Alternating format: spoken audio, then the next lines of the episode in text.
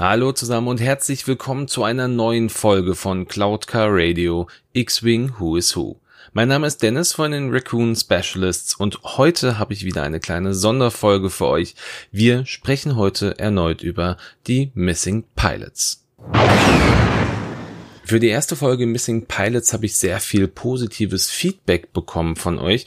Und es hat euch wirklich interessiert, was es so eventuell für Schiffe oder für Piloten im Spiel noch geben kann oder geben sollte. Da hat natürlich jeder auch seine eigene Meinung. Auch gerade momentan gibt es natürlich sehr viel Diskussion, ob äh, FFG da nicht zu viel hintereinander rauswirft an neuen Schiffen. Nichtsdestotrotz, ich habe mir erneut Gedanken gemacht, welche Piloten eventuell fehlen könnten, äh, in welchen Schiffen die fliegen könnten oder vielleicht auch einfach andersrum, welche Schiffe noch fehlen und welcher Pilot da drin sein könnte.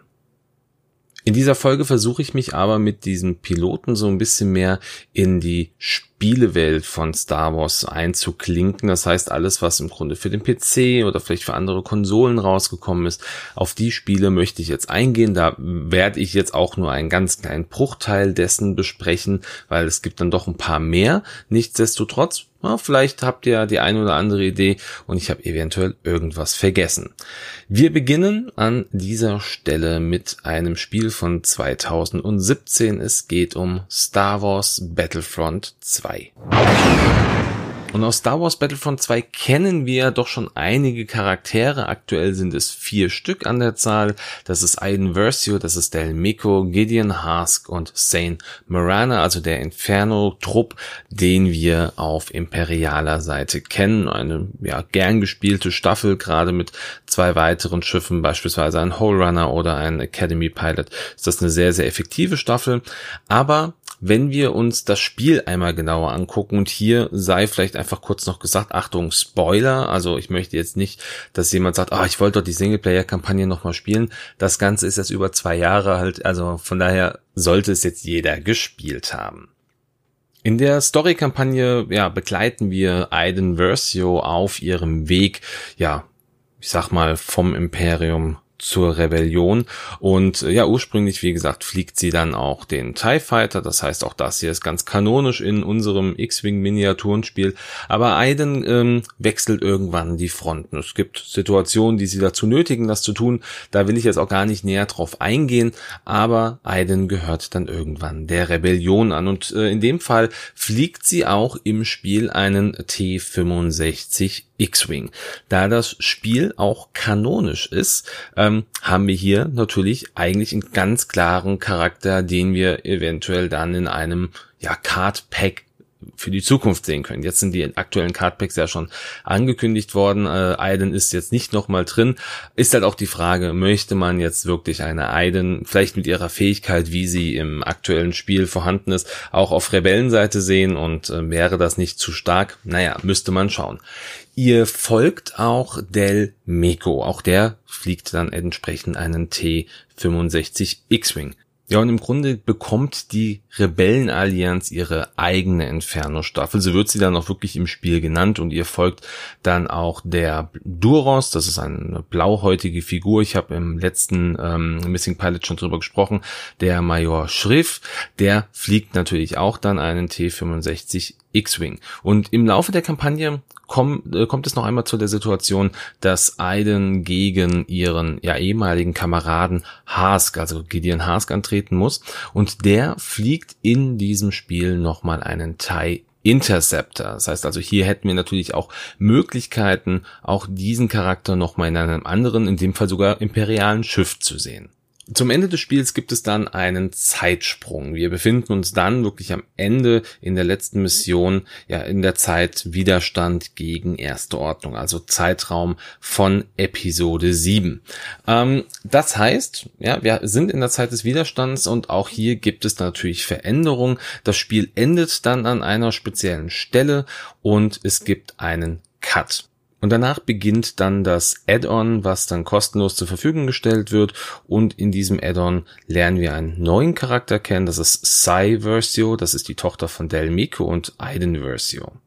Und Aiden fliegt in diesem Add-on, auch wenn wir schon die Zeit des Widerstands haben, immer noch ihren T65 X-Wing und genauso auch ihre Tochter. Das heißt, auch hier hätten wir eventuell auch nochmal einen zusätzlichen Charakter für einen T65 X-Wing. Entsprechend äh, könnte man hier sogar überlegen, dass wir da ein T65 sogar noch in die Zeit des Widerstands mit einbringen. Möglichkeiten gäbe es ja hierfür. An der Stelle gäbe es jetzt natürlich die Möglichkeit, weil es das Spiel auch von einem verlangt, dass man Aiden, Say und Shrift auch als TIE SF Pilot ja irgendwie mit rausbringt oder den TIE SF auch für den Widerstand zur Verfügung stellt. Will nicht jeder, wäre aber zumindest die Möglichkeit. Gideon Hask fliegt in diesem Spiel kein Schiff, aber man sieht ihn nach einer besonderen Situation äh, und diese Situation hat was mit einem Y-Shuttle der ersten Ordnung zu tun, also vielleicht da als Pilot oder zumindest als Crewmitglied. Das waren dann noch erstmal meine Gedanken zu Battlefront 2 und ja, den möglichen Charakteren oder auch Schiffen. Ich gucke jetzt an dieser Stelle in ein anderes Spiel von 2008. Es geht um Star Wars Force Unleashed. Ja, und in diesem Spiel spielt man den geheimen Schüler von Darth Vader. Die meisten werden das Spiel wahrscheinlich ge gespielt haben, wenn nicht, vielleicht zumindest was davon gehört oder gesehen haben. Es geht um Galen Marek oder auch Starkiller genannt. Ähm, wie gesagt, geheimer Schüler von Darth Vader. Und in diesem Spiel gibt es auch ein spezielles Schiff, was eventuell ja auch noch rauskommen könnte für imperialer Seite. Und zwar ist das die Rogue Shadow, was ein ja Unique-Schiff ist, also wirklich ein einzigartiges Schiff. Von daher ja, wäre das zumindest möglich mit ganz vielen limitierten Piloten. Ähm, und da gäbe es vielleicht ein paar mehr. Und da gucken wir jetzt auch einfach mal rein. Und zwar eine Pilotin, die kennen wir sogar schon aus X-Wing 1.0. Und zwar geht es um Juno Eclipse. Diese Pilotin fliegt auf jeden Fall die Rogue Shadow im Spiel. Die ist aber auch, zumindest aus den Büchern her kann man das nachvollziehen, auch den TIE Advanced geflogen. Also so wie sie auch in X-Wing 1.0 ähm, das Ganze gemacht hat. Von daher sie vermisse ich schon. Ich, ihre Fähigkeit war super. Die ist natürlich weiter im Spiel vorhanden. Aber äh, Juno Eclipse finde ich könnte man auf jeden Fall wieder mit reinbringen für zwei Schiffe dann entsprechend. Galen Marek, also als geheimer Schüler von Vader, hätten wir hier natürlich nochmal einen Machtanwender. Den würde ich sogar, ähm, wenn man das Spiel gespielt hat, weiß man warum, auch auf Seiten der Rebellen vielleicht sogar mit einbringen. Auch natürlich auch hier wieder sehr, sehr stark für die Rebellen. Ähm, aber auch hier, die Rogue Shadow könnte theoretisch für beide Fraktionen spielbar sein, ähm, ja, weil entsprechend dieser Pilot auf beiden Seiten spielt. Oder man macht es ganz anders und zwar, dass man sagt, wir haben einmal Galen Merrick als Pilot und zusätzlich noch Starkiller, also Subject 1138, den man dann fürs Imperium spielt. Das war ein Klon von Galen Marek. Den lernen wir dann im zweiten Force Unleashed Teil kennen. Ähm, das wäre also zumindest eine Möglichkeit hier zu sagen, okay, wir haben einmal den auf der Seite und einmal den auf der anderen Seite und man könnte das Schiff für beide Fraktionen spielbar machen. Ist vielleicht, wie gesagt, nicht jedermanns Sache, ein Schiff für mehrere Fraktionen zu haben, aber wir haben es nun mal jetzt auch aktuell schon im Spiel und ich denke, das wäre zumindest eine Möglichkeit. Dann gibt es noch einen Droiden von Galen, das ist Proxy, der wurde von Darth Vader gebaut und auch den könnten wir natürlich jetzt an der Stelle fürs Imperium oder die Rebellen mit einsetzen und wenn man den in ein Rebellenschiff packt, dann vielleicht auch nur, wenn Galen in irgendeiner Form mit in der Staffel ist. Jetzt ist natürlich die Frage, möchte man dieses Schiff wenn es denn wirklich limitiert und einzigartig ist, zweimal in einer Staffel haben, einmal mit Proxy, einmal mit Galen Marek drin. Das weiß ich nicht, ähm, aber wie gesagt, die Idee fände ich an dieser Stelle schon ganz lustig, wenn man das irgendwie schon mal einschränken würde. Und zu guter Letzt auch einer der Hauptcharaktere in dem Spiel, das ist Ram Kota, das ist ein Jedi-Meister, auch hier natürlich ganz klar auf Seiten der Rebellen. Ähm, den könnte man sogar theoretisch auch für ein ähm, für eine alte für eine Republik mit reinbringen, weil er nun mal auch zu dem Zeitpunkt gelebt hat. Er hat die Order 66 überstanden, weil er seine eigenen Truppen hatte, also seine eigene äh, Miliz, die er angeführt hat und deshalb hatte er keine Klone bei sich, als die Order 66 durchgeführt wurde. Er wurde von Meister Yoda unterrichtet und auch er ist ein Teil der Crew der Rogue Shadow. Also auch hier wieder ein Machtanwender für die Seite der Rebellen. Und da können wir ehrlich sagen, auf Rebellenseite gibt es ja doch sehr wenige Machtanwender. Ähm, von daher Möglichkeiten gäbe es hier. Kurz und knapp kommen wir noch zu Jedi Academy von 2003. Und da gibt es im Grunde gar nicht so viele Schiffe, aber es gibt drei Charaktere, die ja ein Schiff fliegen, was es schon gibt im Grunde. Und zwar geht es um eine HWK 92. Ähm, die heißt in dem Spiel nicht mehr Moldy Crow, wie wir es aus dem aktuellen äh, X-Wing kennen, sondern Raven's Claw. Und das ist im Grunde eine modifizierte Version der HWK. Man könnte hier eventuell ein neues Modell rausbringen oder zumindest einen zusätzlichen Titel. Die Piloten würden an der Stelle gleich bleiben. Kyle Katan würde ich jetzt hier aber an dieser Stelle auch als Machtanwender definitiv mit reinbringen. Wie gesagt, auch wenn das Ganze jetzt hier Legends-Bereich ist und ganz sicher nicht mehr im Kanon ist, nichtsdestotrotz, wir kennen Kyle Katan ja nur und ähm, er ist ganz klar, also in, in meinen Augen ist er definitiv ein Jedi und äh, sollte es auch bleiben. Äh, Jan Ors wäre natürlich auch mit von der Partie und Jaden Core, den kennen wir aus diesem Spiel, der ist das erste Mal aufgetaucht. Das ist der ja, spielbare Hauptcharakter, den man sich selber erstellen kann. Also Jaden Core kann männlich, kann weiblich sein. Das ist dann sogar einfach abhängig davon, wie man es selber äh, erstellt. Ähm, auch hier wieder ein Machtanwender, vielleicht gar nicht so stark oder vielleicht doch sehr stark. Also ein, zwei Machtpunkte mehr würde ich dem ja vielleicht gar nicht geben.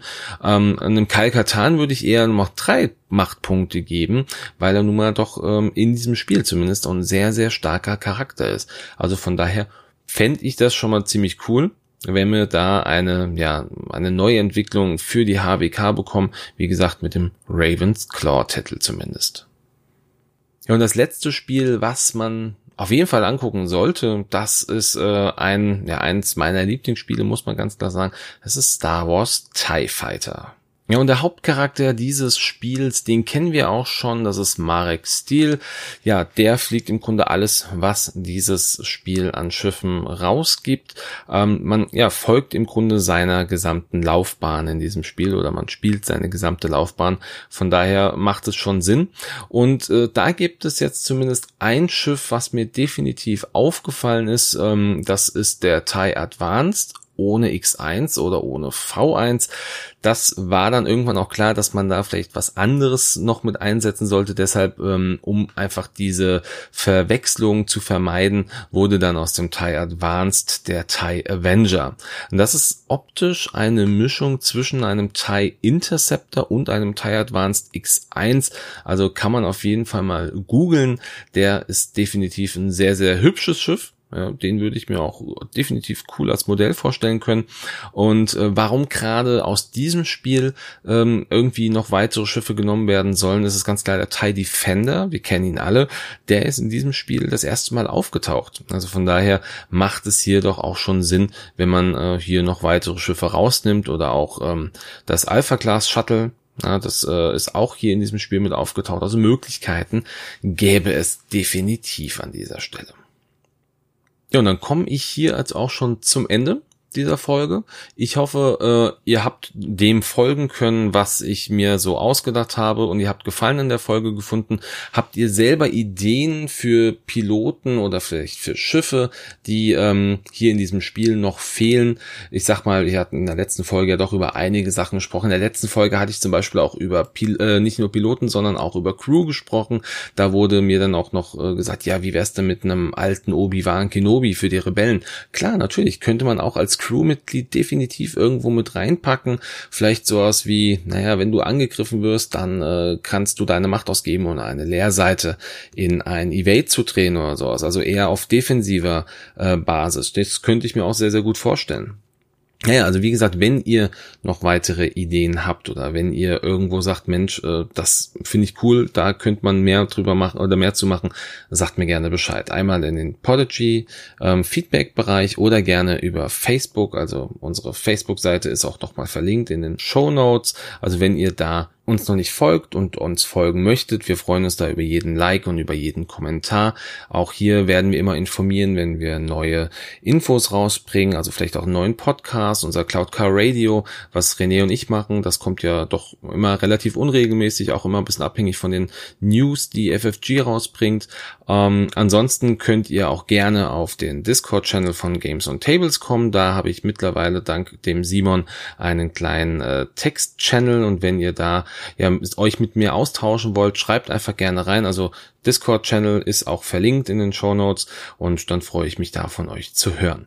Ja, und dann, äh, wie immer, wünsche ich euch an dieser Stelle einen schönen Sonntag, einen guten Start in die Woche oder eine gute Zeit, wann auch immer ihr diesen Podcast gehört habt. Ich bedanke mich fürs Zuhören und sage ciao.